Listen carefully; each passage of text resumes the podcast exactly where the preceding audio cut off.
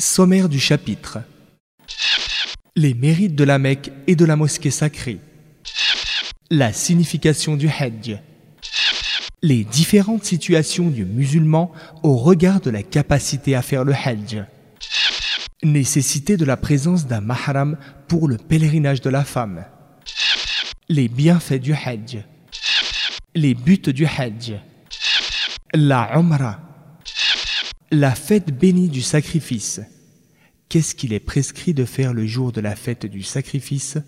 Les conditions que doit satisfaire la bête destinée à être sacrifiée. Que fait-on de la bête sacrifiée? Visite de Médine, la ville du prophète, paix salut d'Allah sur lui.